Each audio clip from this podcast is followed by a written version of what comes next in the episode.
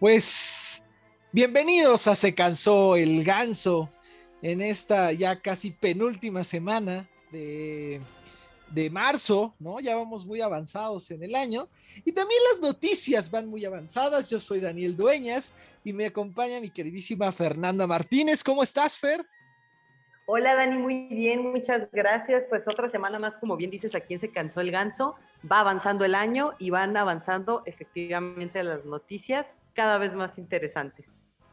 Así es, mi querida Fer, y pues bueno, cada vez va avanzando más y parece esto como Mordor, la mancha negra de la dictadura quiere ir avanzando sobre la comarca de los hobbits y sobre toda la Tierra Media. El ojo está ya bien puesto, el ojo que todo lo ve. El, ojo de AMLO, digo, de Sauron, este, ya está viéndolo todo desde, desde, desde lo alto de Palacio Nacional. Y pues fíjate, Fer, que, que, que hablamos de esto porque digo, a menos que vivan en una cueva, que pues se puede dar el caso, les platicamos aquí qué pasó.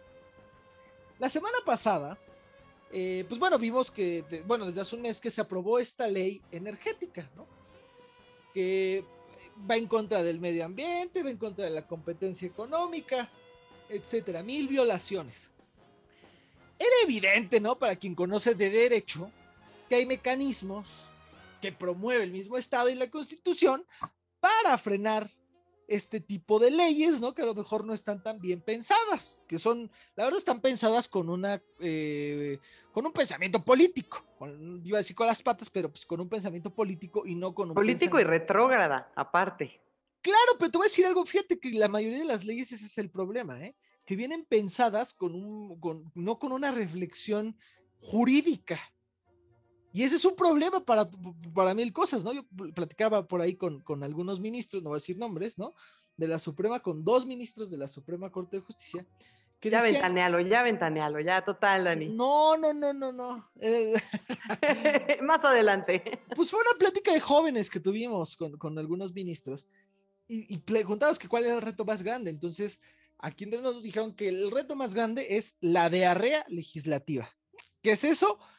La sarta de tonterías que promueven en las leyes y ellos a manera interpretarlas, ¿no? A, darle un perfil jurídico a eso. Y ese es el problema con todas las leyes que se hacen en México. No estamos hablando de esa ley energética en particular, sino estamos hablando de casi todas las leyes que, hacen en México, que se han hecho a lo largo de la historia, ¿no? No, no, no quiere decir que pues, la gente que no sea abogada no pueda hacerlo, pero sí tiene que tener un asesor jurídico, ¿no? O, los diputados tienen cada uno que tener un asesor jurídico que vea si esa ley pues es viable, ¿no? Como tal, aplicarla a la vida real. Y ese fue el caso de la ley eh, energética. ¿Qué pasó con esta ley energética? Pues bueno, va en contra de todas las energías renovables. Ya había, varias cosas, ¿no? Varias personas que se dedicaban, varios contratos que, que, pretendían dedicarse a esto de las energías o que ya se dedicaban a las energías renovables. Y evidentemente, pues, ¿qué haces cuando el Estado viola tu esfera jurídica, promueves un juicio que se llama un juicio de amparo, ¿no? El juicio de amparo que promueven estas personas fue en contra de la ley que entraba en vigor. El juez, eh, el, bueno, el primer juez, porque ya eh, hasta el momento ya van este, tres jueces que aprueban esta, este, pues sí, esta ley, ¿no? Bueno, que, que conceden una suspensión, ¿no? De, de, pues sí, de la ley como tal. Fue, eh, bueno, el primer juez fue Juan Pablo Gómez Fierro, ¿no? Eh, quien suspendió esta, esta, esta, sí, provisionalmente esta ley. ¿Qué quiere decir esto? Pues sí, violaba la esfera jurídica, pero eh, el juez para no, que no se violente el, el, el, derecho de la esfera jurídica de la persona, suspende la aplicación de la norma en el caso particular. O sea, no estamos suspendió que entrara en vigor la ley. Para la persona. Para la persona.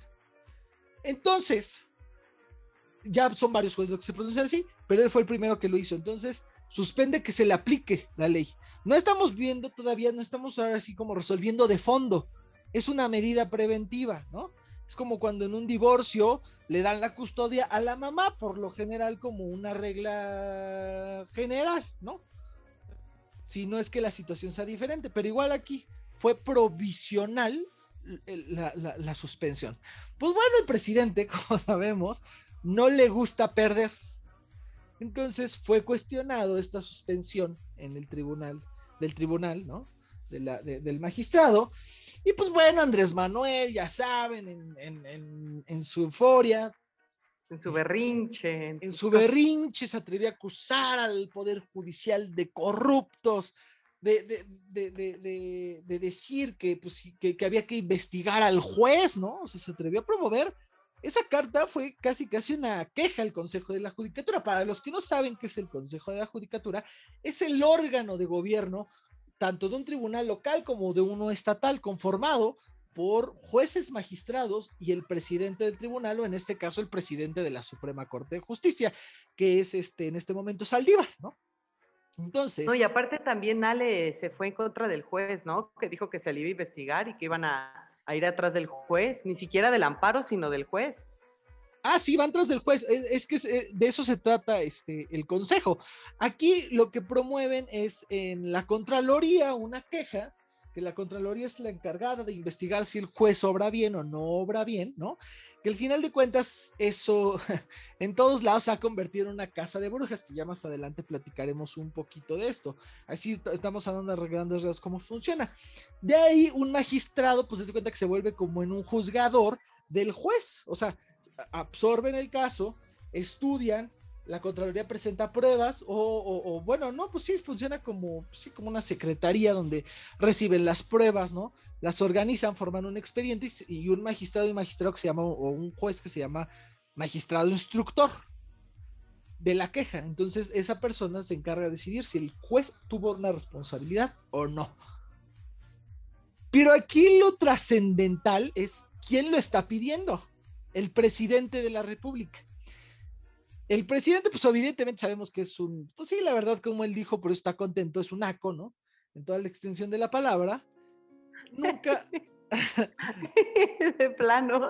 Pues nunca ha leído el espíritu de las leyes, ¿no? O, no, se ha enterado que hay una división de poderes, ¿no? Que, que, esa división de poderes pues, es un poder ejecutivo, un poder legislativo y un poder judicial. Es que él sigue pensando que tenemos monarquía, ¿no? Porque también hasta la siguen mencionando. Oye. Exacto. O sea, mira, el punto es que, el presidente pasa eso. Pero bueno, ni siquiera una monarquía constitucional como Inglaterra, porque así pasaba este, con Inglaterra, ¿no? Cosa que narro a propósito en, mi artículo de cada ocho días en eh, imperfecto.com.mx, que tengo mi, Invítanos, Dan, invítanos a ver dónde, dónde. Sí, www.imperfecto.com.mx tengo mi columna cada ocho días, todos los viernes de saco, y precisamente hablé de este tema. Y, pues narré una experiencia en la historia, así pasaba con, con, el rey Jorge II de Inglaterra, que llegaba ante el tribunal de apelación y le decía al, al, este, sí, al presidente, le decía, es que se fue a quejar, le dijo, es que yo vengo a promover y siempre pierdo, ¿no? Y el, y, el presidente le dijo, sí, señor, pero usted dijo, ¿por qué nunca gano? Dijo, porque nunca tiene la razón. Estamos hablando de Inglaterra. Inglaterra tiene un sistema de división, ¿no? Muy claro y muy específico, donde su majestad no se puede meter en ninguna cuestión de gobierno. Pero puede aconsejar, ¿no? Puede aconsejar, claro. Y ante ella le rinde, ¿no? El soberano, se supone que el soberano supremo es el rey o la reina en este caso. Pero hay un jefe de gobierno, ¿no? Que en este caso es el primer ministro y evidentemente un órgano superior de representación del pueblo, que son las cámaras de los comunes y la de los lores, ¿no? Al final de cuentas que la Cámara de los Comunes es la que promueve las leyes y la que da mayoría y la que elige al primer ministro. Bueno, pero todo esto, Fer, es desconocido por el presidente Andrés Manuel López Obrador, el que, llegó a un rancho como los animales o no sé, que llegó y dicta y que no me parece... Es un cacique, ¿no? Por ahí. Exactamente, entonces se atreve a decir una sarta de barbaridades, ¿no? Yo defiendo la posición del juez, ¿no? Porque es valiente, la verdad es que es una postura muy valiente el ir en contra de este reyesuelo de Palacio Nacional, de este cacique. No, si no es cualquier cosa ir en contra del presidente de la República y mucho menos con un presidente con tintes autoritarios, pues está cañón. Pero no es sí, a lo mejor no lo hizo con la intención de ir en contra, Fer, o sea, lo hizo con la intención de cumplir con su trabajo. No, claro, pero a final de cuentas estás yendo en contra Ah, de, claro. de una decisión que tenía que hacerse según el rey de aquí. Pero es que ese es el problema, que ya se convirtió en eso. El hacer las cosas honestamente se transformó en una molestia, ¿no? En traición a la patria, acuérdate. Él, él- para él es traición a la patria. Entonces, el, eh, AMLO, es más, atrevió esta semana a decir, ¿no? Que hasta salían memes de la ley de Herodes que decían, Vargas, cambiaste la constitución, ¿no? Y salía la cara de Andrés Manuel. Se atrevió a decir, el presidente, que si no prospera, ¿no? Su, su, prosperan estos amparos, él, si es eh, inconstitucional, él promueve un, eh, un cambio a la constitución. Pero lo que no sabe el presidente también es que hay acciones de inconstitucionalidad. Por eso, si el presidente se metiera a leer un poco más, a lo mejor hasta encontraría caminos legales para contravenir algunas de sus, eh, de sus propuestas. Pero bueno, ellos quieren todo, a- como todo lo que ha hecho Morena improvisado, ¿no?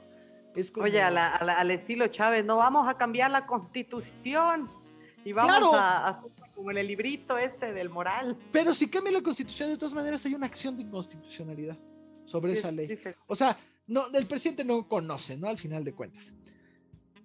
Ahora, el tribunal, el Poder Judicial se está convirtiendo en un, eh, en el perseguido, ¿no? O sea, Saldívar dice, pues sí, vamos a defender, vamos a defender eh, eh, la autonomía de los jueces, le, le- le acor- le acuerda al presidente que si hay algún caso de corrupción, ¿no? Se investigará. No le dice que no, tampoco le dice que sí, ni le dice cuándo, ¿no? Pero este... No, fue mesurado, fue mesurado. Porque Fue pues, tiene mesurado. que hacer el- el- el- la contraparte, ¿no? O sea, tratar de conciliar. Pero ahora la relación se encuentra en un vilo. Ese es el problema. La relación entre Saldívar, la corte, la- el poder judicial se encuentra en un vilo. Ahora, Y, más, por ejemplo, me imagino ta- también de, por quien lo puso también, a Saldívar. Si te acuerdas quién lo propuso. no, no A recuerdo. Saldívar, Felipe Calderón. Ah, bueno, El presidente Felipe Calderón fue el que Bueno, propuso pero a también Saldívar y- hablaba, ya, ya ves que, ya ves que lo quiere mucho también porque Saldívar habló mal de Felipe, ¿no? Que hubo una presión pues, en el caso de Florence Cassés, que, que decía que había una presión de, de- de- Felipe directamente para resolver por- de, de- en contra de No. Saldívar siempre se ha visto muy, muy conciliado, o sea, muy pragmático, muy realmente haciendo su trabajo, independientemente de quién lo haya puesto o no. Él está haciendo su chamba. Pues sí, pero aquí estamos un dictador. Eso es lo importante. Es, es una Exactamente. cuestión que va a estar en los reflectores un tiempo. Entonces vamos a ver cuál, qué decisión Va si a tener realmente- que tener una posición más dura, yo creo, Saldívar. Porque sí Tajante. es muy difícil. tanto de un tajante. bando, tanto de un bando como del otro, porque pu- puede inclinarse a la postura del presidente. Claro. Que eso, que eso ya es gravísimo, porque pues ya es más un confort. Ahora sí, por eso te digo que avanza la sombra de Mordor por todo México, ¿no? La sombra el de- ojo. el ojo de, de AMLO por todo México. Entonces, eso es, es lo interesante. Ahora, se convierten en los perseguidos, ¿no? El poder, el poder judicial se convierte en el perseguido. Vamos a recordar también, ¿no? Quiero hacer un paréntesis en todo esto, que sí, pues bueno, ahorita sí es la victimización del poder judicial, ¿no? Pero mira, te voy a comentar algo, tanto en lo nacional como en los estatales, se han convertido ellos también en una casa de brujas. Ellos también tienen, a lo mejor no lo vemos como la política actual porque pues no hacen campañas, pero dentro de ellos hacen campañas eh, eh, políticas y si no llega a tu grupo de poder o no le quedes bien al grupo de poder, destruyen también ellos y ocupan al Estado. O sea, eso es lo peligroso. Están más de cuenta que están probando una cucharada de su propio chocolate. No quiero decir que el juez eh, Juan Pablo lo haya hecho, ¿no? Alguna vez. Pero sí en general están probando una probada de su propio chocolate. Yo he conocido casos, y porque pues, conocía al Poder Judicial de cerca, de presidentes del tribunal que perseguían a mismos jueces, de- eh, los perseguían y les imputaban y les creaban, les, les creaban casos, ¿qué es lo que hicieron? Lo mismo Andrés Manuelitos chiquitos, ¿no? Entonces, creaban, inventaban y aparte pues eran amigos del fiscal de cualquier estado, de- de- de- de, por ejemplo, aquí es el Estado de México, ¿no? Y, por ejemplo, hablamos de gente como Sergio Medina, no sé, o sea, gente así que se conocía y eran amigos del fiscal. Y en otros estados pasaba lo mismo, eran amigos del fiscal, entonces era uno contra el Estado. Entonces, eso es lo que está pasando ahorita pero a un nivel magno, ¿no? O sea, es una cucharada del propio chocolate, también de varias cosas que, que, se han hecho. Como dijo Andrés Manuel, y en eso sí coincido, hay también mucha corrupción dentro de, ¿no? Claro, en todos lados, en todos lados hay corrupción. Nadie trae su plumaje blanco como él lo cree tener. En todas las instituciones y en todos los poderes hay corrupción. Ahora. corrupción bien enquistada, ese también es el problema. Que luego se quejan, pero bien que andan haciendo las cosas. Ahora, él decía, ¿no? Por ejemplo, eh, él decía, eh, es que es raro que lo acuerden y al día siguiente salga. En eso también coincido. No es normal muchas veces que te acuerden al día siguiente. ¿Por qué? Porque Ah, se aplazan los trabajos. O sea, uno como a veces hasta viendo la abogacía o viendo de cerca a veces la abogacía, no te acuerdan el mismo día y te acuerdan una sarta de tonterías para aplazar el trabajo, te previenen para, para, para no tener que resolver en el momento, ¿no? Eso también coincido, en eso también coincido. Que se han hecho varias reformas. Yo, por ejemplo, estoy eh, eh, fascinado o me gusta mucho el trabajo que hace aquí en el estado Ricardo Sodicuella, ¿no? Este pues, promovió mucho todo esto del, expediente electrónico y todas estas cosas. Y, va, y, va, y va bien, ¿no? Y, va funcionando dentro de lo que cabe. Al menos no separaron ciertos aspectos de trabajo. Sí, al igual que muchas instituciones, le hace falta mejorar a presidentes, a, presidentes de tribunales, a poderes judiciales, a magistrados mismos, ¿no? que muchas veces no tienen conocimiento o a veces no tienen ni estudios ni recursos porque el mismo Estado se los ha negado, sí, el, Poder Judicial es un eh, área de oportunidad y también un área de checar. Se tendrían que hacer algunas reformas. Pero lo que sí ahorita vamos que no es un ser perfecto igual que todo ser humano, pero tampoco merece ser en este momento. No porque ellos hayan sido injustos en algún momento, se merecen ahorita una decisión de este pelo, ¿no? O una cuestión así. ¿Qué tiene de ventajas, ¿qué tiene de ventaja este juez? Que lo respaldaron ya varios eh, políticos, también ya lo respaldaron varias eh, organizaciones de abogados de defensa, ¿no? Varias eh, barras de abogados también ya respaldaron al juez. Entonces ya se convierte en un asunto político, pero no hay que olvidar también lo que no es un asunto político y lo que no está eh, a la vista de todos, que son miles y miles de casos, ¿no? El Poder Judicial está integrado de jueces, magistrados, pero también está integrado de meritorios, está integrado de este, mecanógrafos, está de notificadores, de ejecutores, etcétera. Y toda esta gente también ha sido muy abandonada en todos los aspectos en los tribunales, ¿eh? Y, es gente que a veces viaja, eh, de, ¿qué te digo? No sé, viven en Toluca y a veces tienen que viajar hasta el final del estado, ¿no? Hasta Chalco. Y que a veces hasta con sus propios recursos para no perder un trabajo. Entonces, son cuestiones que sí hay que analizar. En este momento, yo considero el Tribunal Superior de Justicia se necesita reevaluar, es un momento para reevaluarse, sí, pero también es un momento para estar unidos y defenderse, que creo que es lo principal. ¿Cómo ves, Fer? Sí, totalmente. Más que nada, como dices tú, defender ahorita para mí la autonomía de, de, esos tres poderes, porque por algo hay tres poderes, para hacer equilibrio. Bien lo decía el ayer en una entrevista la, la presidenta de la barra de abogados muy importante en la Ciudad de México, que precisamente para eso están estos tres poderes y son autónomos y hay que defenderlos, porque no solamente es para cuidar la soberanía, la soberanía de, de, México, sino también pues, los intereses de todos los mexicanos, hacer ese contrapeso, porque si no hay contrapeso, pues, olvídate, ¿no? Entonces imagínate, llega un presidente con, visiblemente autoritario a querer mangonear los tres eh, poderes pues, olvídate, entonces no hay equilibrio, no hay soberanía, es pura una monarquía, pero monarquía autoritaria, ¿no? Claro, el exceso de poder, digo, siempre hay invasiones en las esferas un poquito, como te comentaba, ¿no? Montesquieu no, planeó eso en, su libro, ¿no? En la práctica. Hay una habrá, ciertas influencias, influencias pero, no como tal un, un, eclipsamiento, un eclipsamiento, ¿no? Como tal, ¿no? Sí, es, eso evidentemente está terrible y estamos corriendo hacia una dictadura si no se para. Entonces ahorita, tanto Saldívar como los magistrados y, los abogados de México están en hacer un solo frente, revaluarse, revaluar lo que están haciendo en tanto tribunales eh, digo, el Poder Judicial Federal como los poderes judiciales de los estados, ¿no? Creo que eso, eso va a ser un momento importante.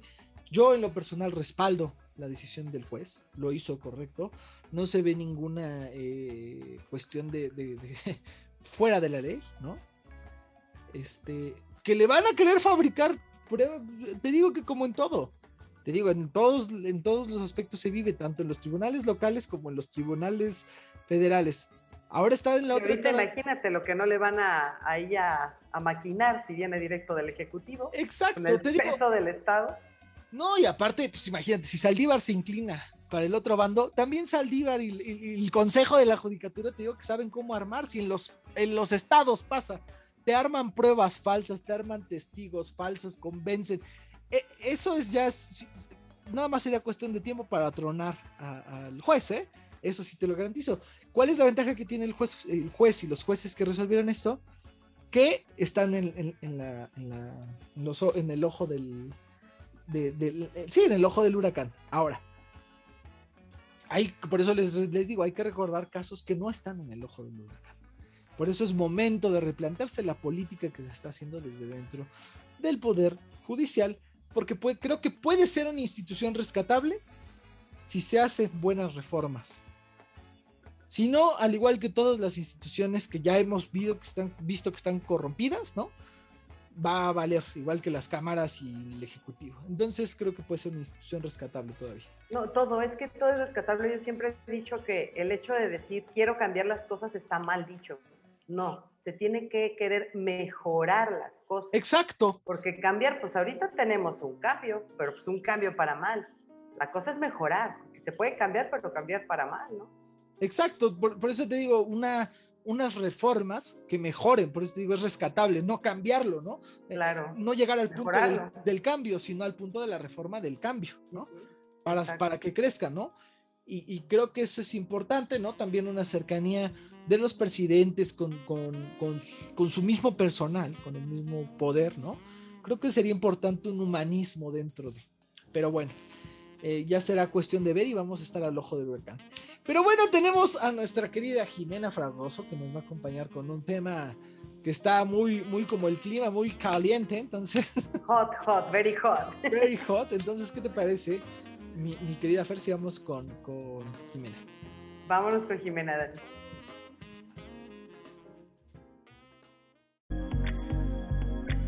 A continuación, de moda con Jimena Fragoso, una sección llena de las últimas noticias de la moda para verte y sentirte bien. Pues bienvenidos a Se cansó el ganso, esta sección que ya tenemos mucho tiempo que no la teníamos con nosotros y me estoy echando ojos de pistola porque John he sido el culpable de que no estuviera, pero bueno. Claro que, no, mentira. Eh, se desapareció Jime un ratito. No, no me Habían otros proyectos, hombre. Pero ya estamos de regreso. Como agresor, sí, exacto. Ella, estaba en otros proyectos y no nos había podido acompañar. Pero pues bueno, ya la tenemos de vuelta y con temas súper, súper interesantes. ¿Qué tema nos traes el día de hoy, querida? ¿Cómo están todos? Oigan, muy feliz de estar aquí de regreso. Pues sí, muchos proyectos, gracias a Dios. Y bueno, ¿qué les digo? El día de hoy traemos un, uno especial para todas las mujeres y también para todos los hombres, ¿por qué no? Aquí somos inclusivos. Of course, traigo ropa interior y underwear. La importancia de de verdad utilizar la ropa interior adecuada, la talla adecuada y qué tipo de ropa interior hay para todo tipo, porque luego como que nos encasillamos en una, ¿no? Entonces, como el entender que la ropa interior literalmente hace la diferencia, ya sea un look de día, un look de noche, un look formal, un look informal. O sea, siempre, siempre, siempre la ropa interior va a ser un must, sí o sí, o sí, utilizarlo adecuadamente. Entonces, yo creo que ahorita vamos a empezar, si quieren, con las siete razones para usar la ropa interior y el por qué utilizar bien tu talla. O sea, que eso creo que es como indispensable. Entonces, número uno, no se te van a salir los, los 800 mil gorditos de la espalda, de la lonja, de todos lados, de esos que te sientes incómodo, que nada más no te dejan respirar. Entonces, eso se evita. Oye, pero eso es para gente marcada. ¿Sí sabías no. que esa, sí, claro, esa ropa es para gente marcada del calzón porque pues no, no, le queda. no le queda. No, luego también entonces que si te pones algo muy grande, pues ahí andas todo guango y todo. Sí, se te pone todo guango y se ve terrible. Entonces, este, no, y, o algo muy apretado también entre mujeres parece como un tipo corsé, ¿no? O sea, que estás toda... Justo. Que, se te sale acá de la mercancía, ¿no? Justo aquí hay un punto de esos, ¿sabe? El número dos es justo que te hace sentir mucho más cómoda y una persona que está cómoda tiene seguridad. O sea, no hay más, literalmente. Tres, la ropa eh, que te queda chiquita te causa infecciones ya sea vaginales o hasta te puede causar una infección literalmente de vías urinarias. Entonces... Para las niñas, bien.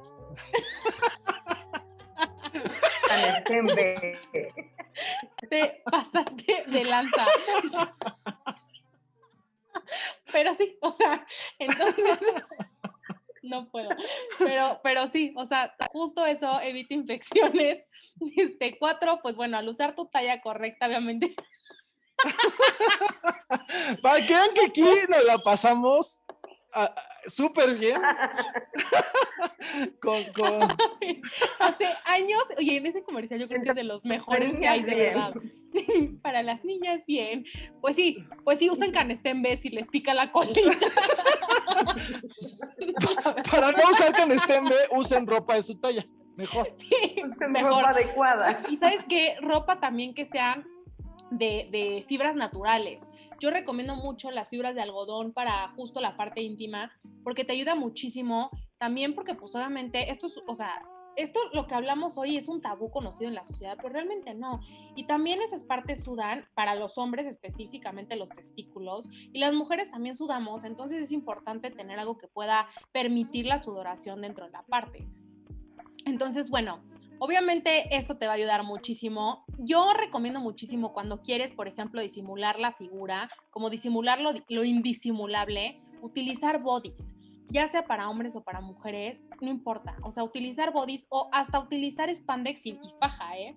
Yo creo que también eso es como muy válido otro punto también es que la ropa interior, por favor, utilícenla dependiendo de lo que se van a poner. O sea, si van a usar cosas pegadas, por favor, no marquen la ropa interior. O sea, pónganse cosas que sean que no tengan costuras para que no te pongas el vestido pegadito, que se ciña la figura y que se te vea, ya sabes, la tanga ahí metidaxa o, o los hombres que usan pantalones muy pegados, que se les marque todo el boxer de abuelito, ya sabes que le queda, ya sabes, horrible. Sí, se, hace como pliegues, ¿no? O sea, cuando usas, sí, cuando usas así el boxer de abuelo, ¿no? Eso es matapasión, amigos. Matapasión. No lo hagan.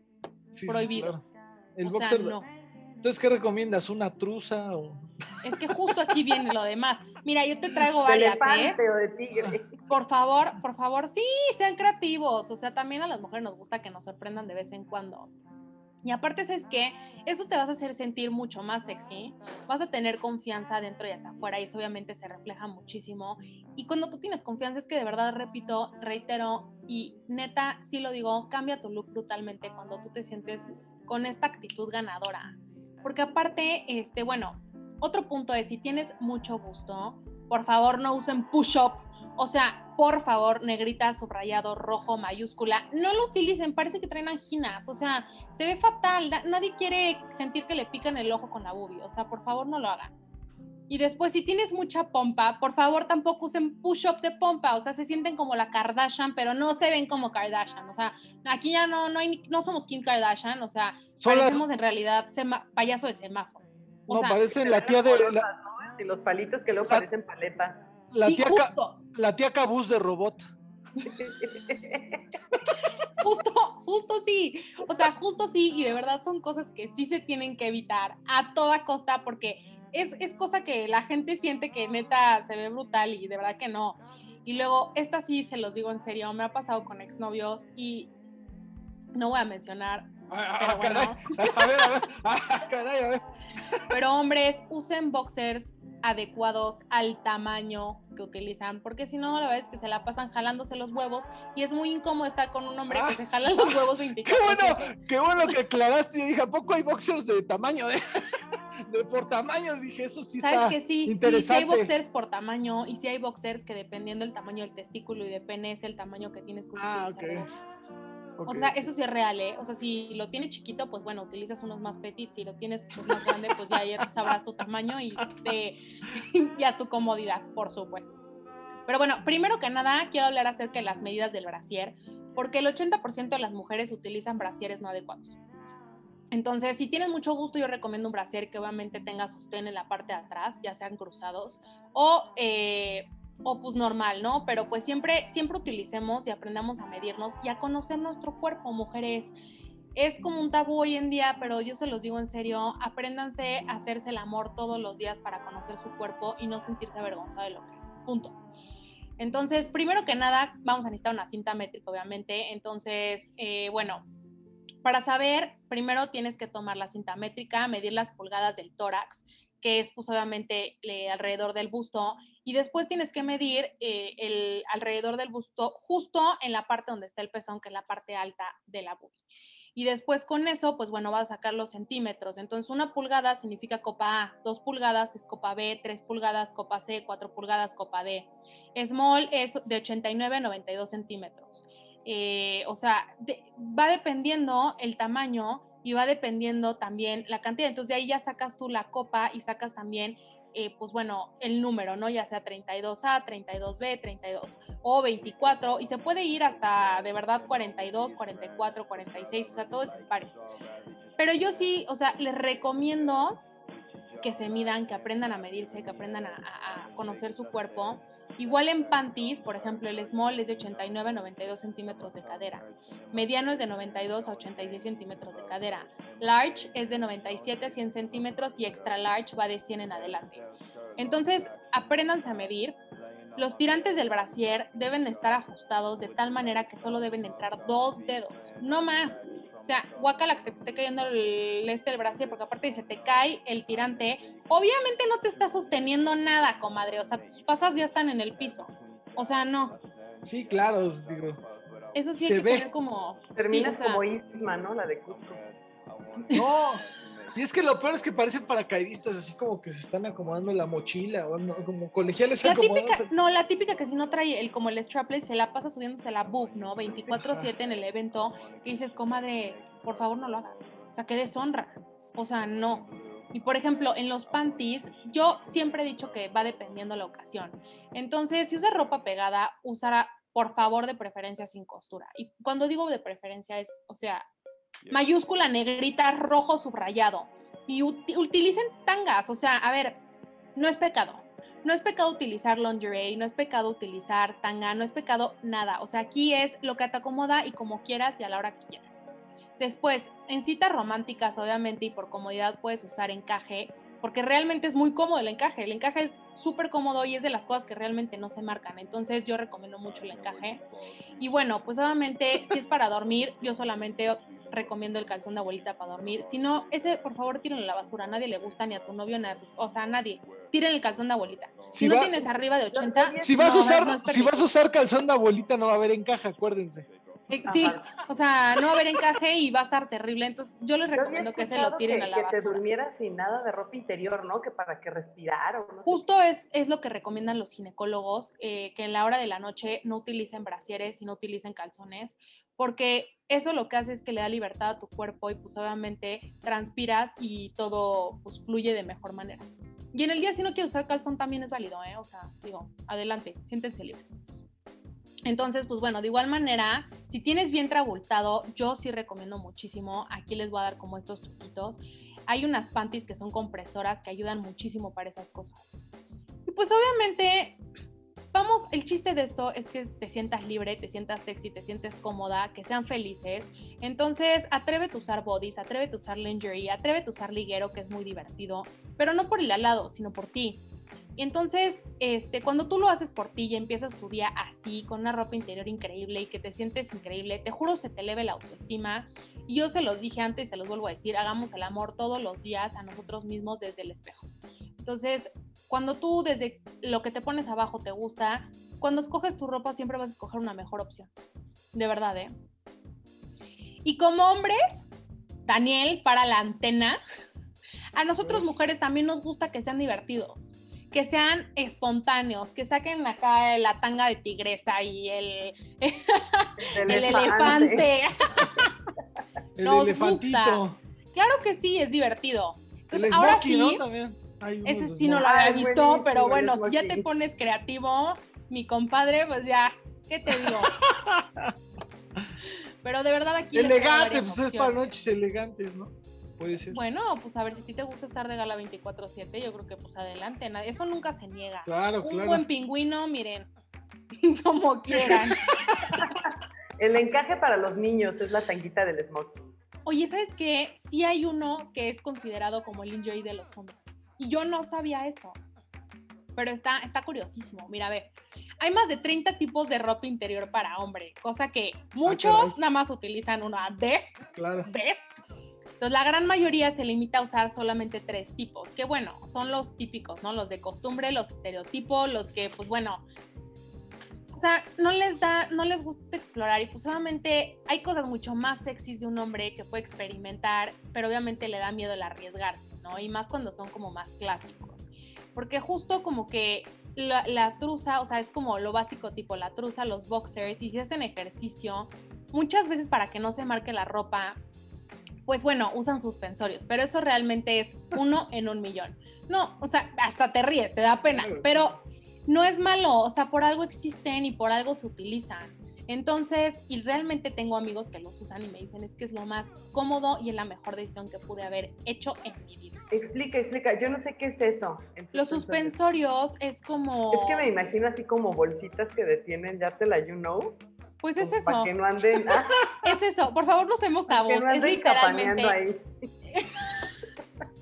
Por favor, no. Ya está, ya está. Voy a corregir en este momento. Al menos, al menos voy a traer un tequilita.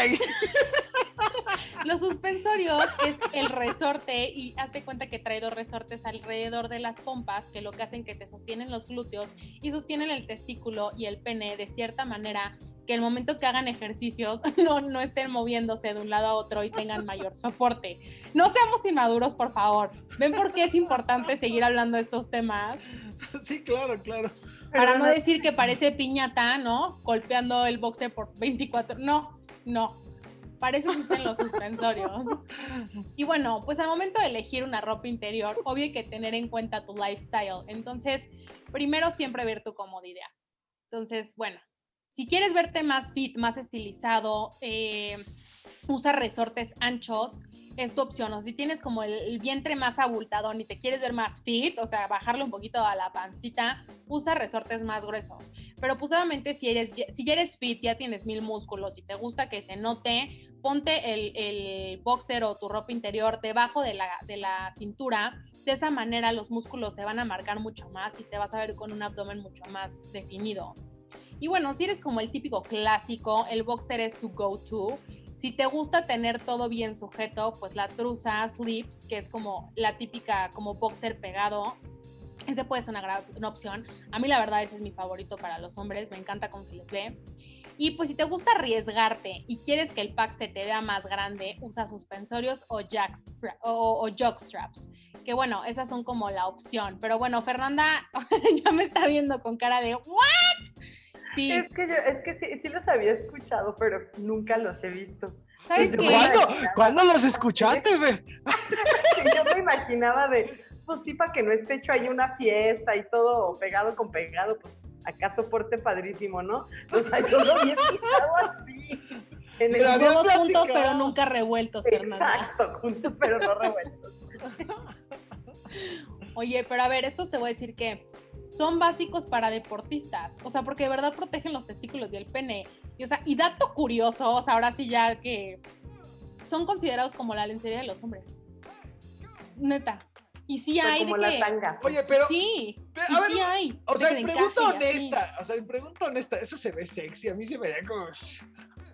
¿Sabes qué? Te voy a decir algo. A mí en lo personal, la ropa interior más sexy para un hombre, o sea, yo, Jimena, a mí me gustan los boxers pegados.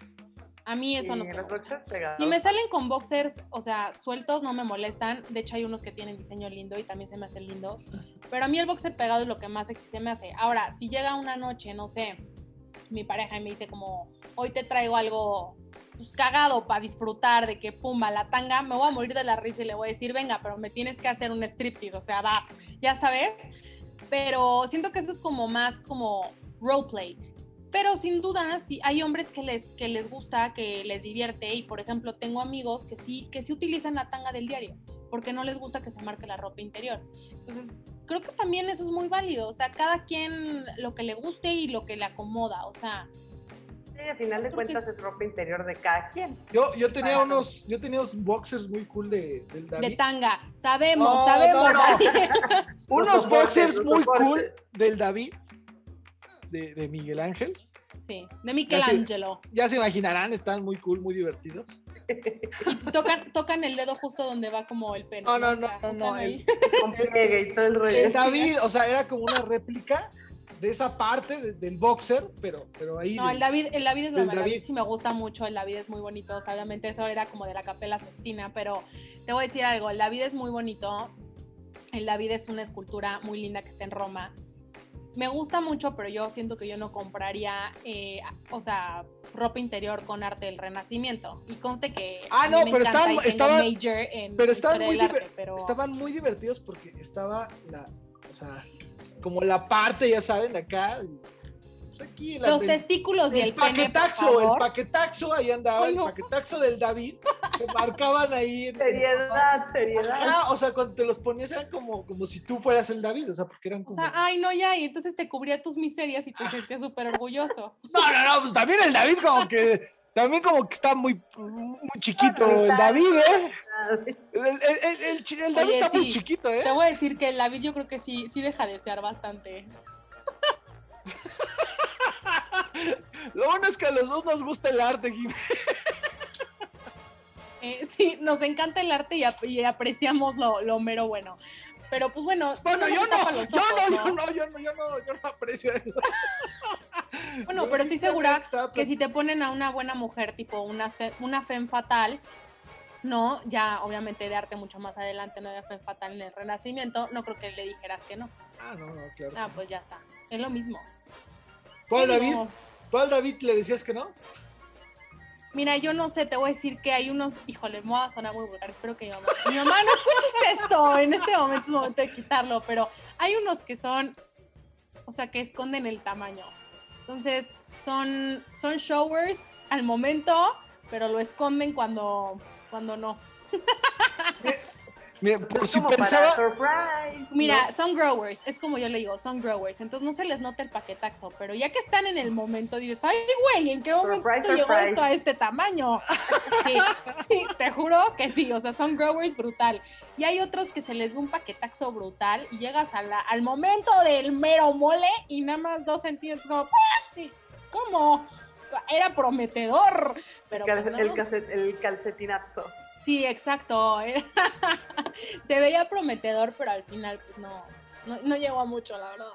Pero sí, así. Por, quienes decían que el arte no lo podíamos hacer este, sexy, para que vean que sí, que quien se cansó del ganso se puede todo. Claro que sí. Oye, a ver, te voy a decir algo. Esta sección siempre es sexy, simplemente porque estoy yo. no hay más. Bien dicho, bien dicho. Por supuesto, esta sección siempre es sexy. Aparte, ¿qué cosa más sexy no hay que el aprender a vestirte bien y el sentirte cómodo y sentirte tú misma sexy, o sea, basta. Exacto. O sea, apréndanse a amarse personas. Y principalmente todo el mundo, por favor, ropa interior limpia, que es oh, fundamental. Jamás. Fundamental. Oh, no, no, no. Bueno. No te pongas el viernes los chones que dicen. No, basta. O sea, no reciclen. No, no reciclen con raja de canela. Por favor, no. O sea, sí, se o sea, sí hay que ser súper pulcros. Y bueno, y la verdad es que sí, como dices tú, es un tema tabú y es un tema donde nos veniste a dar otro panorama y otro punto de vista de la Oigan, pero les voy a decir algo, que esto sí nos faltó y sí quiero hacer como detonación. En las tallas, por favor, hombres, siempre mídanse la cintura, mídanse también eh, las piernas, las piernas muy importante. Y acuérdense que la talla de la chica va desde los 64 centímetros de cintura hasta la XXL que va de 80 centímetros. Ah, caray, como que la talla de la chica, ¿cómo se La talla, de la talla grande. chica de boxers Ah, de ropa interior. Gracias. O sea, es que como No, ya, bueno. ya no sé en qué momento me moví de. de- Daniel, si midiera 60 centímetros, lo escupes por la boca. O sea, ¿cómo? Sí, sí, sí, no, no, no. Tienes toda la razón, ¿no? No, Daniel. Y Fernanda, también bienvenida a comentar, ¿eh? O sea, yo aquí tampoco quiero quedar. Fernanda Fernanda está divertidísima, así como si estuviera escuchando yo creo que la corneta. Lo- sí, sí, sí. está echando palomitas, oye. Oye, no, espérate, esto sí. Tiene que ser unos cuantos cortecillos, ¿eh? Pero bueno. Está muy bueno, pero, pero sí hay que especificar. hay que especificar. Hay que especificar y por supuesto yo quiero volver a detonar que los materiales naturales como el algodón siempre es una mejor opción para evitar infecciones. También a los hombres les da infecciones. No hay lo, no hay lo mecan para ustedes. Pero si no quieren ir al urólogo, por favor utilicen siempre este, ropa no muy pegada y sobre todo, este, pues bueno, ya saben, materiales naturales. No, y es que aparte en, en un hombre, la ropa, también la ropa muy pegada es, eh, puede ser consecuencia de una infertilidad, puede provocar una infertilidad. Entonces también es este. Sí, no, no, no. Sí, es, sí, es como Es algo riesgoso, peligroso. es riesgoso. al- es algo peligroso, ¿no? Y aparte también, ¿sabes? Como Para las mujeres yo les voy a decir algo. Cuando utilizan una buena ropa interior, no se les marca el camel toe. El camel toe es algo de verdad nefasto, asqueroso. Es de lo peor que se puede ver en un Está bien, patita de camello, pues. no, es que, no, de verdad, es que es algo que yo, o sea, no puedo. O sea, es que no puedo. O sea, porque, ¿cómo sales a la calle con eso? Y Le eso voy a decir porque- a mis amigos sacerdotes que no escuchen esto. Sí, hay que poner No, como sí, sí un red sí, flag el de caminito a no la gracia, el escuchar. caminito a la felicidad. ¿Qué pasó? Entonces, este, me encanta, me encanta tocar estos temas, la verdad. Yo los invito a todos a quitarnos sus tabús, esas, esas malas cosas. Vamos a estar subiendo a las redes, obviamente, fotos, ¿no? De las medidas para que aprendan a medirse eh, el- las tallas de brasier, las tallas de panty, sobre todo los hombres, que sepan realmente qué tallas son y no estén utilizando también eh, boxers de abuelitos si tienen 20 años, porque eso también es matapasiones. Y pues bueno, estoy muy contenta con ustedes. Yo los invito a todos a conocer su cuerpo, a que conozcan lo que les queda, lo que les gusta, lo que les da comodidad, este, y que se quiten esos tabús de la vulgaridad, porque eso no existe. No hay tal cosa como vulgar, simplemente son estereotipos que nos pone la sociedad y hay que aprovechar y disfrutar nuestro cuerpo a la máxima potencia. Pues nos dio mucho gusto estar contigo, Fer y Jime, eh, que nos viste ilustrar con todo este tema de la ropa Oye, interior. Fer nada más se rió 24/7, o sea, Sí, sí, sí. Oye, ahora, ahora sí sintió lo que siente Diego cuando no tiene comentarios, cuando está... No, sí intervine, sí hice mi comentario de la patita. le sudó, le sudó la los- espalda. Y de los sostenes acá de hombre. picudos. Oye, yo creo que sí, hay hombres que sí deberían de usar sostén, no es broma, o sea, no es broma. Yo conozco hombres que tienen boobs más grandes que yo mujeres. también. Entonces yo los invito a ustedes, hombres, que también aprendan a utilizar un buen brasier o hasta un corpiño si quieren evitarlo, ¿no? Porque el sport bra evita que no se te mueva nada, entonces también los invito que tal vez lo, lo utilicen. Sí, no tiene nada de malo. Para que no les anden bailando, no anden bailarinas o chichis. No- que no se estén cacheteando. Sí, justo, Pues, justo, justo, justo. Pues bueno, que Jime nos dio mucho gusto. Nos vemos en la próxima entrega de Se Cansó el Ganso. Ya nos vas a acompañar más. Claro que Esperemos. sí, yo feliz. ya no te pierdas tanto, Jimmy. Claro que no, yo feliz, ya saben que estoy muy contenta.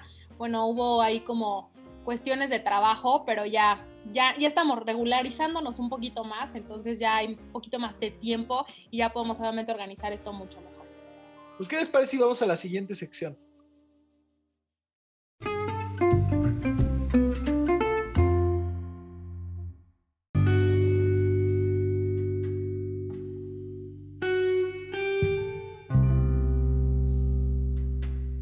Ahora, mi queridísima Fer, ¿qué te parece si vamos con mi querido amigo Manuel Peñalosa, quien nos trae las efemérides de la semana?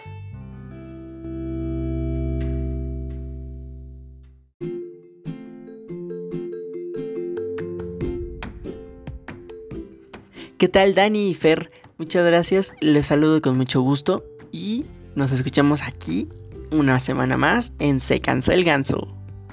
Bien, las efemérides de la semana, hoy les voy a platicar sobre el Día de la Mujer y por qué se conmemora el 8 de marzo. El 8 de marzo es una fecha destacada en múltiples partes del mundo, se conmemora el Día Internacional de la Mujer, formalizado por las Naciones Unidas en 1975. Este especial día, en palabras de la ONU, se refiere a las mujeres corrientes como artífice de la historia y hunde sus raíces en la lucha plurisecular de la mujer por participar en la sociedad en pie de igualdad con el hombre. Pese a haberse convertido en una jornada global en pro de la igualdad, muchas personas aún se preguntan cuál es el origen de este día y por qué se lleva a cabo el 8 de marzo. El Día Internacional de la Mujer tiene sus raíces en el movimiento obrero de mediados del siglo XIX, en un momento de gran expansión y turbulencias en el mundo industrializado, en el que la mujer comenzó a alzar cada vez más su voz. La vida de la mujer en Occidente por aquel entonces era una continua historia de limitaciones, ni derecho al voto, ni manejar sus breves cuentas, ni formación y con una esperanza de vida mucho menor que la masculina por los partos y los malos tratos. Un ejemplo de esta creciente inquietud y debate entre mujeres se encuentra en 1848, cuando los estadounidenses Elizabeth Cady Clanston y Lucrecia Mott entregaron a cientos de personas la primera Convención Nacional por los Derechos de las Mujeres en Estados Unidos. Ambas mantuvieron que todos los hombres y las mujeres son creadas iguales y exigieron derechos civiles, sociales, políticos y religiosos para el colectivo. Entonces, recibieron burlas especialmente en cuanto al derecho a las mujeres a votar, pero pusieron una semilla en que los siguientes años fuera creciendo y destacar a la ONU un especial sobre el activismo de la mujer a lo largo de los años. En este contexto, los historiadores coinciden en destacar como antesala directa el Día Internacional de la Mujer, la marcha de mujeres que se vivió en Nueva York en 1908, cuando unas 15.000 mujeres se manifestaron para pedir menos horas de trabajo, mejores salarios y derecho a votar. Un año después de ello, el Partido Socialista de América declara el Día Nacional de la Mujer, que se celebra por primera vez en Estados Unidos el 28 de febrero. En ese contexto, irrumpe en escena una mujer que pasaría a la historia como la impulsora del Día de la Mujer Internacional, la comunista alemana Clara Zetkin. Zetkin sugirió la idea de conmemorar el Día de la Mujer a nivel global en 1910 en la Conferencia Internacional de la Mujer Trabajadora en Copenhague. Su propuesta fue escuchada por un centenar de mujeres procedentes de 17 países y aprobada de forma unánime, aunque sin acordar una fecha concreta. Un año después se celebra el primer Día Internacional de la Mujer, el 19 de marzo de 1911, reuniendo a más de un millón de personas en Alemania, Austria, Dinamarca y Suiza. Además del derecho a voto y ocupar cargos públicos, se exigió entonces el derecho al trabajo de la mujer, a la formación profesional y a la no discriminación laboral. No obstante, en sus inicios, la conmemoración también sirvió de protesta contra la Primera Guerra Mundial. Y ahí se encuentra una de las claves por la que se acabó eligiendo la fecha del 8 de marzo, hay diferentes versiones de por qué se eligió esta fecha en concreto, pero la ONU destaca la importancia de los acontecimientos que se vivieron en Rusia, en medio de las protestas contra la Gran Guerra, en el marco de los movimientos en pro de la paz que surgieron en vísperas de la Primera Guerra Mundial. Las mujeres rusas celebraron su primer Día Internacional de la Mujer, el último domingo de febrero de 1913. En el resto de Europa las mujeres celebraron mítines en torno al 8 de marzo del año siguiente para protestar por la guerra y para solidarizarse con las damas mujeres. En 1917 y como reacción a los millones de soldados rusos muertos, las mujeres de ese país vuelven a salir a las calles el último domingo de febrero bajo el lema Pan y Paz. Se trata de una huelga que continúa varios días y acaban forzando la salida del zar.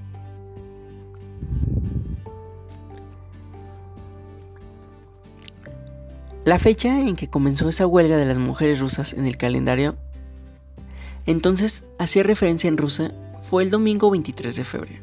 Ese mismo día en el calendario gregoriano fue el 8 de marzo y esa es la fecha en que se celebra ahora. En 1945 se forman las Naciones Unidas para fomentar la cooperación internacional tras la devastación de la Segunda Guerra Mundial y la Carta de ese organismo multilateral que se convierte en el primer acuerdo internacional que consagra la igualdad de género. Tres décadas después, en 1975, la ONU establece y celebra por primera vez el Día Internacional de la Mujer el 8 de marzo, coincidiendo con el Año Internacional de la Mujer. Y bien, ¿acaso hay razones para seguir la lucha? 2.700 millones de mujeres no pueden acceder a las mismas opciones laborales que los hombres. En 2019, menos del 25% de los parlamentarios eran mujeres. Una de cada tres mujeres sigue sufriendo violencia de género. De las 500 personas en puestos de jefatura ejecutiva que lideran las empresas con mayores ingresos en el mundo, menos del 7% son mujeres. En los 92 años de historia que tienen los premios Oscar, solo 5 mujeres han sido nominadas en la categoría de Mejor Director. De las 5, solo una ganó el premio, Catherine Bigelow.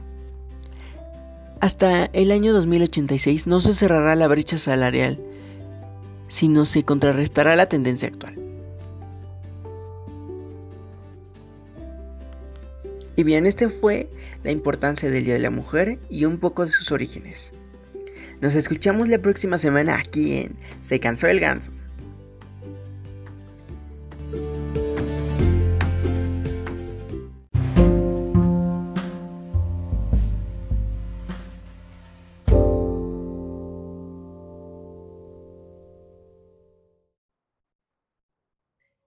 Y bueno, Dani, pues estamos aquí de regreso para seguir comentando más noticias. Hay muchas, ¿eh? hay muchas. Mira, por ahí yo me encontré una buenísima que yo creo que la gente le va a interesar mucho y que está en boga, ¿eh? Biden contra Putin. ¿Cómo está este rollo, Doni? A ver, se repite Rocky 4, se repite Rocky 4. Tercera Guerra Mundial, por favor, a la vista. Lo que habíamos platicado en programas anteriores, ¿no? Nada nuevo sobre, nada nuevo sobre la faz de la Tierra, la política que va a hacer Biden es en el exterior, ¿no? Totalmente. Oye, pero a ver, ahí sí, qué coraje, bien que le decían a Trump, no que la tercera guerra y que tú y que no sé qué, que con Putin y Biden a verlo, todo lo que dijo, hasta asesino lo llamó.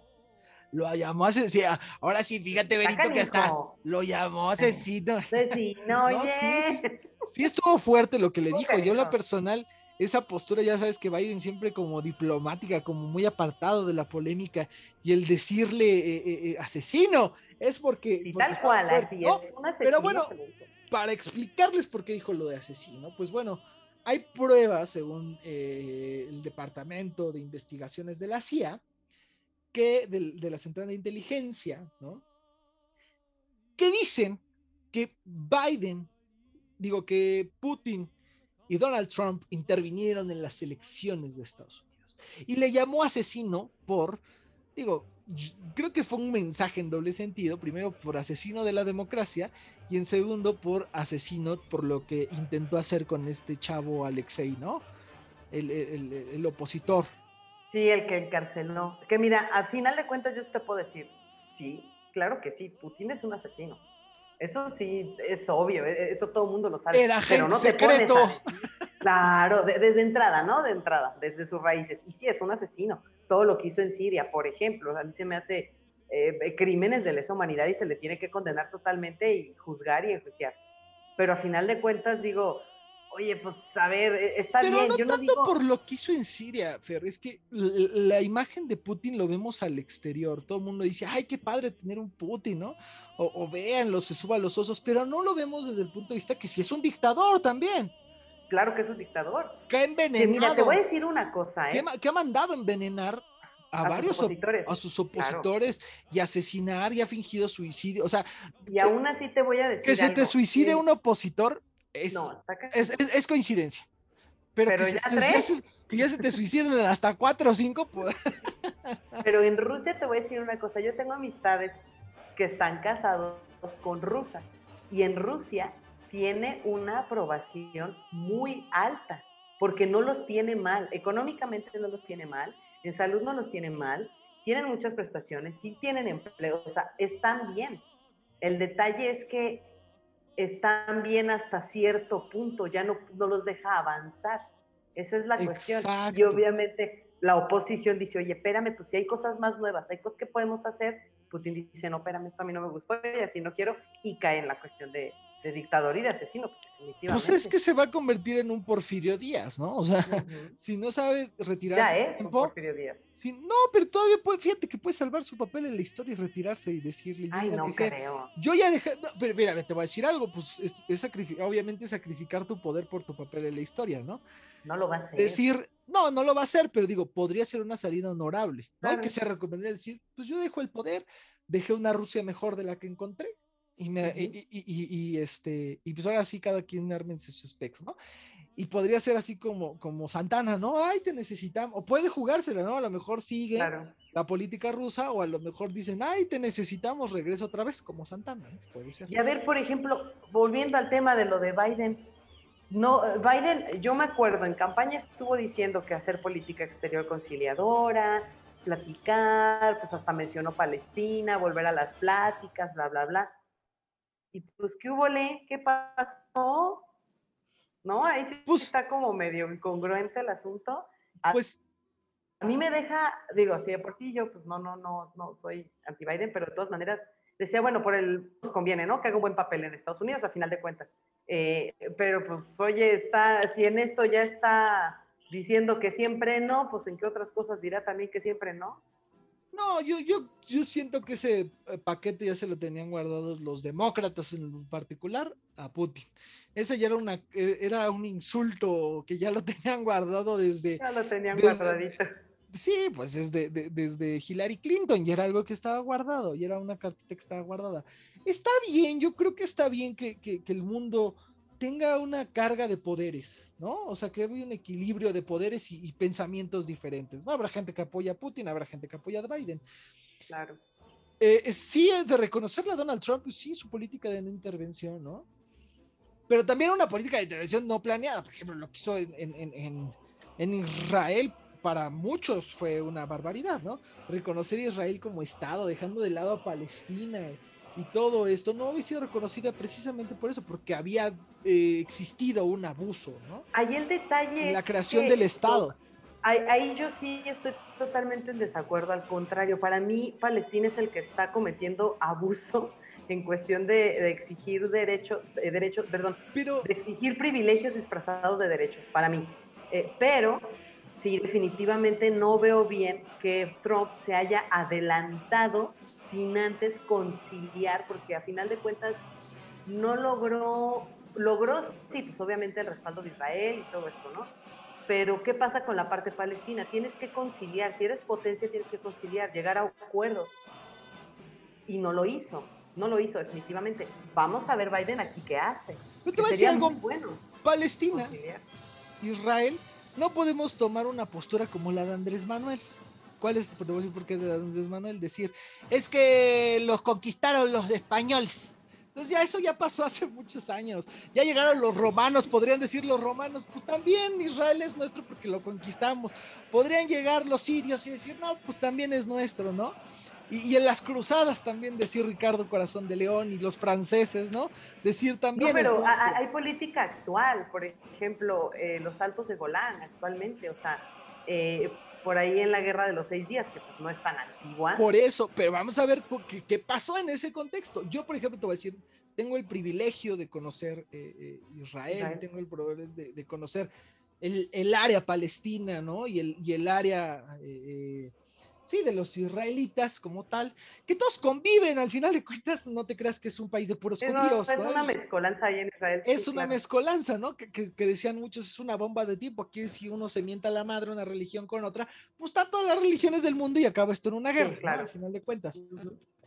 Pero te voy a decir algo, si nos vamos a un término histórico de una intervención y todo esto, no había un porqué.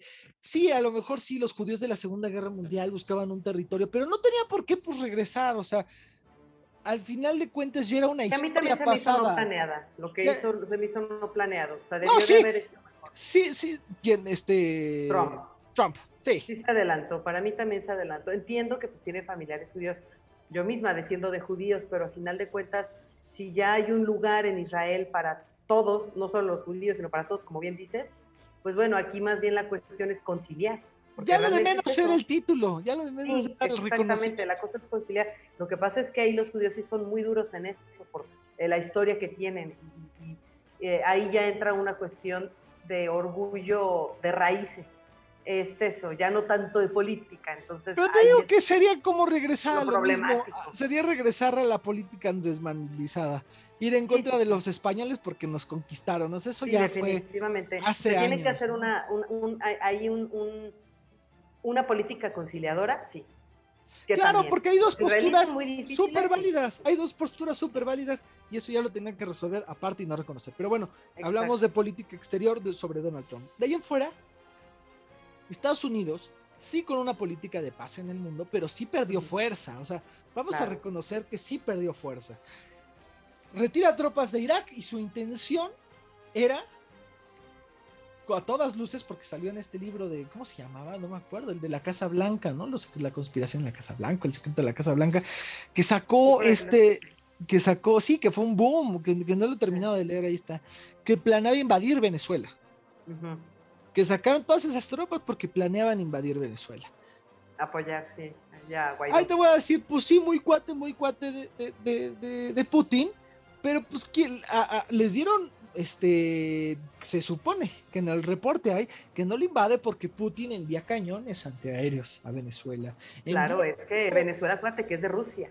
eh, eh, Entonces, pues es que ese es el problema, qué bueno que ya haya una contraposición más dura, ¿no? Sí, que no todo lo tenga que hacer, no, siempre Estados Unidos es el héroe, que a final de cuentas está también pésimo, ¿cómo es posible que Rusia apoye a Maduro, va? Pero de todas maneras, eh, Estados Unidos tiene que dejar de, para mí, tiene que dejar de hacerse el héroe, porque en el contexto político actual es que es totalmente diferente al de la Segunda Guerra Mundial, no puede haber ya un país que sea el Superman del mundo, eso ya Ah, no no. existe. Ese, pero ese cuento ya que, ese cuento no nos lo creemos ya desde hace un buen. Ya no existe. son, eso son ya no políticas existe. intervencionistas. Yo lo que me Exacto. refiero como Roma, o sea, ya, ya esto es como Roma. El problema aquí es que sí debe de haber un contrapeso en el mundo. Claro, por supuesto. No podía, Sea bueno, sea malo, pero contrapeso. no todo podía es- inclinarse a China y a, y a Rusia, o sea, también tiene que haber esta parte. Yo en ese Claro. punto lo considero sano. Ahora, ya era algo de esperarse, ¿no? Muy, muy, me gusta, entre que fue como, wow, ¿no? ¿Sabes? Como tipo la pelea de Rocky contra, contra Drago. Y aparte lo que le dijo, lo que le dijo este... eh, Putin. Putin, ¿no? Este, Órale, una, un debate abierto, un debate abierto y en televisión nacional que al cabo les va a gustar a, a la población de Rusia y a la americana. Órale, vámonos. No, no, pero que le dijo, este, un asesino reconoce a otro. Ah, No, sí. que le dijo, un asesino reconoce No, que en el otro". espejo, que se vea al espejo, que, que, que los, los defectos que un mandatario ve en otro es porque se los se está reflejando, una cosa así. Se Sí, los sí, sí. aventaron, ¿no? Pero que yo, mi política es de, de No, mis respetos para Putin, es, es muy buen político, ¿eh? Sí, hasta le deseó salud y todo Le este deseó rollo. salud. Tanto fue así que el día de hoy Biden, al subirse al Air Force One, se subió y se tropezó, ¿no? Y salió, y salió un meme que decía... eh, Y eh, tres veces, tres veces. Sí, que se, se cayó. Yo pensaba que sí desmayó, pero sí creo que perdió como el equilibrio mis- Como que se, Yo, estaba yo- yo mojado. dije, yo dije, te le está dando un derrame. Ah, ya. Yo pensé, pero no, sí se tropezó, porque al final de cuentas sí se paró y saludó Sí. y se rió, ¿no? Pero este, cuando se cae, ¿no? Y sale un meme que dice, eh, dice, el día de hoy eh, Putin le desea buena salud a, a Biden y se cae, ¿no? Y sale un meme de los Simpson que dice, es usted diabólico, señor Putin. Entonces, Oye, me lo imaginé con su muñequito vudú. con el muñequito vudú.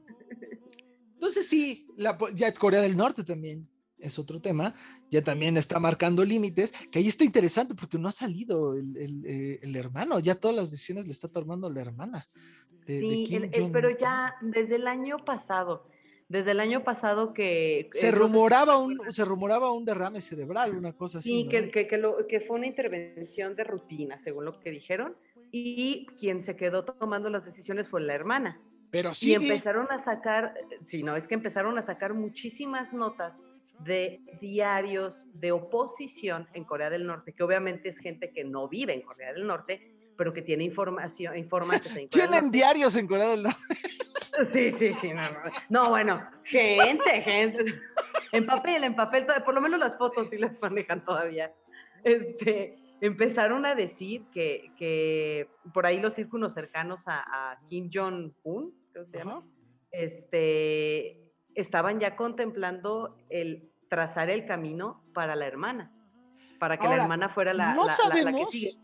Y que es peor que el ah, actual, que el hermano. Sí, sí, sí. Sí, es, en, eso, en eso sí te creo, sí se ve y sí se, sí se ve más sí se ve más amenazante, ¿no? Parece. No, y está tomando ahorita ya muchas decisiones políticas de e, externas, o sea, de política exterior, ahorita. Parece la típica emperatriz oriental, ¿no? Sí, Hasta la cara. Cañón. Ahora, de la cabeza a todos. Ahora, no sabemos si realmente sea una eh, intervención o está enfermo o haya sido un golpe de Estado. Pues eso eh, pues sí decían que era un golpe de Estado. puede ser, porque te voy a decir algo, yo creo que Kim Jong-un, eh, su política, a pesar de que era de como de enojo y todo, su política sí era como una política conciliatoria con el mundo y de apertura al mundo, que al final de cuentas convenía.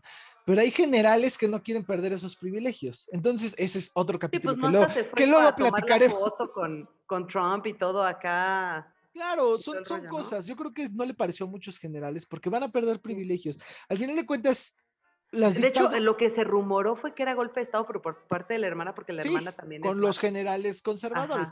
Al final de cuentas, ¿quién mantiene el poder? Alguien, el ejército, ¿no? Y, claro, por supuesto. Y el ejército. Ahí tienes a Birmania. el golpe de Estado ahorita. Pues eh, eh, en, en, Corea del Norte, ¿quiénes viven? Solamente los generales de alto rango viven en Pyongyang y tienen todo, ¿no? O sea, se supone que tienen hasta internet. Y... El, el, control completo, exacto. Es un error decir que el control del mundo lo tiene, o de los países los tienen los políticos. No es cierto, los tiene el ejército. Claro, claro. Eh, a propósito, te recordamos, Andrés aguas ahí, aguas ahí, que le está dando todo el dinero a los de Ay, a, propósito de Andrés Manuel, vamos con vámonos rápido con Andrés Manuel, porque ya este, también ya se nos hizo tarde. vámonos, vámonos. Vámonos con Andrés Manuel. Que eh, pues, es un tema muy, muy platicado esta semana, a finales de esta semana, lo sacó Latinos de eh, eh, nuestro homólogo Carlos de Mola, ¿no? Suena muy hasta, pero sí estamos, estamos haciendo periodismo, ¿no? de investigación, por De investigación, claro. No, a propósito, vamos a sacar Elemental, vamos a hacer un comercial elemental en búsqueda de la verdad. Con varios de los que trabajamos aquí se cansó el ganso, vamos a conducir mi queridísima Fer y yo. Y bueno, también va a estar Diego, Jimena, eh, y, dependiendo del tema, pero vamos a ir en busca de la verdad. Vamos a hacer reportajes, entrevistas sobre temas de variados de, sobre México, el mundo. Va a estar buenísimo. Y vamos a encontrar realmente la verdad, a ver si están listos para realmente conocerla. Pero bueno, pues a propósito de esto, eh, Fer, eh, este, mi querido eh, Carlos de Mola sacó este reportaje, ¿no? Junto con el equipo de Latinos, y este, donde investigaban un préstamo que le hicieron a el Banco del, Desarrollo, le hizo a este... Argos, a Epigmenio. A Epigmenio Ibarra, ¿no? Que para sus que para... Pero ¿te parece si escuchamos la declaración del presidente y luego volvemos a comentar? Vamos, vamos. Más horas ha estado circulando información en torno a que presuntamente eh, un banco del gobierno le prestó al productor Epigmenio Ibarra más de 150 millones de pesos. ¿Esto es cierto? Pues eh, puede ser cierto porque Nacional Financiera y Bancomex este, dan créditos a las empresas y la empresa de Epimenio eh, tiene la posibilidad de recibir créditos, estos 150 millones. Es una nota de un periodista muy objetivo, muy profesional, muy independiente, una gente honesta, íntegra, Loré de Mola. Entonces, este, resulta que es una nota de Loré de Mola para afectarnos. ¿Qué le digo al señor Loré de Mola?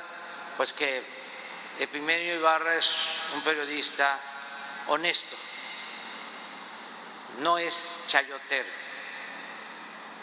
y que nosotros no eh, apoyamos, no damos créditos a eh, periodistas para que hablen bien del gobierno.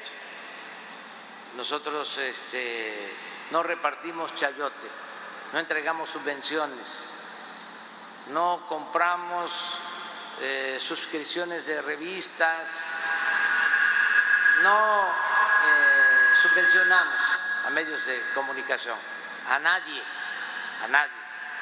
Lo que sí me consta es de que Pimenio Ibarra es un periodista honesto que seguramente los tiene muy molestos a los eh, de la mafia del poder.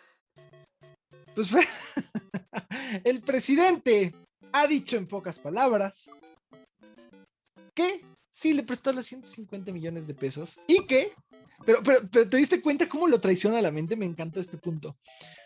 Le quiero decir que sí le prestamos los 150 millones. Porque él es un reportero honesto, así como de, pues si te pones trucha, también otros 150 millones para No, ti, no, era lo que Porque- te iba a decir. Y luego dijo, dijo, no, va a sonar como que dije que, que se los di porque es un reportero honesto. Pero no, eh, quiero decir que no, chayotero. Entonces, A ver, Carlos Loret, ahí sí, por ahí nos está escuchando. Carlos Loret, si escucha por ahí el, el- el podcast, pues que se ponga vivo para que le den sus 150. sí, fue como, fue como propaganda, ¿no? O sea, fue como, mira, si te diste cuenta, Pigmenio eh, eh, es, objetivo, es honesto. Y le dimos Si te 150. ponen vivo, si te también pones vivo, también. 150 cada quien. Fer, 150 millones, ¿para qué los quieres? Mira, lo que yo vi ayer en el Pues, ¿Qué, vas a, qué, qué- qué vas a producir este Ay, Star no, Wars? Está- tiene- ¿Star Wars qué o qué? No, tiene, tiene las de Misión Imposible. Sí, o sea, No, acuérdate que tiene, eh, remodeló, remodeló sus, sus salas de producción, construyó, creo que por ahí cuatro, y aparte tiene series con eh, Telemundo, con Telemundo, entonces, eh, que también produce, entonces, Oye. él está queriendo abarcar tocho morocho con esos 150 Oye, millones. pero, aparte, este, Telemundo, la mayor productora del narcotráfico, ¿no? O sea, el Chema, el, sea, el- ahí el, está el Señor de los Cielos, la apología del Claro. delito, ahí, te, ahí tenías a todos los chamacos babosos, arre, arre con la que barre, y, o sea, no, es un tipazo, ¿eh? Narcos, negra. Narcos y todas esas series, tipazo el, el señor, ¿eh?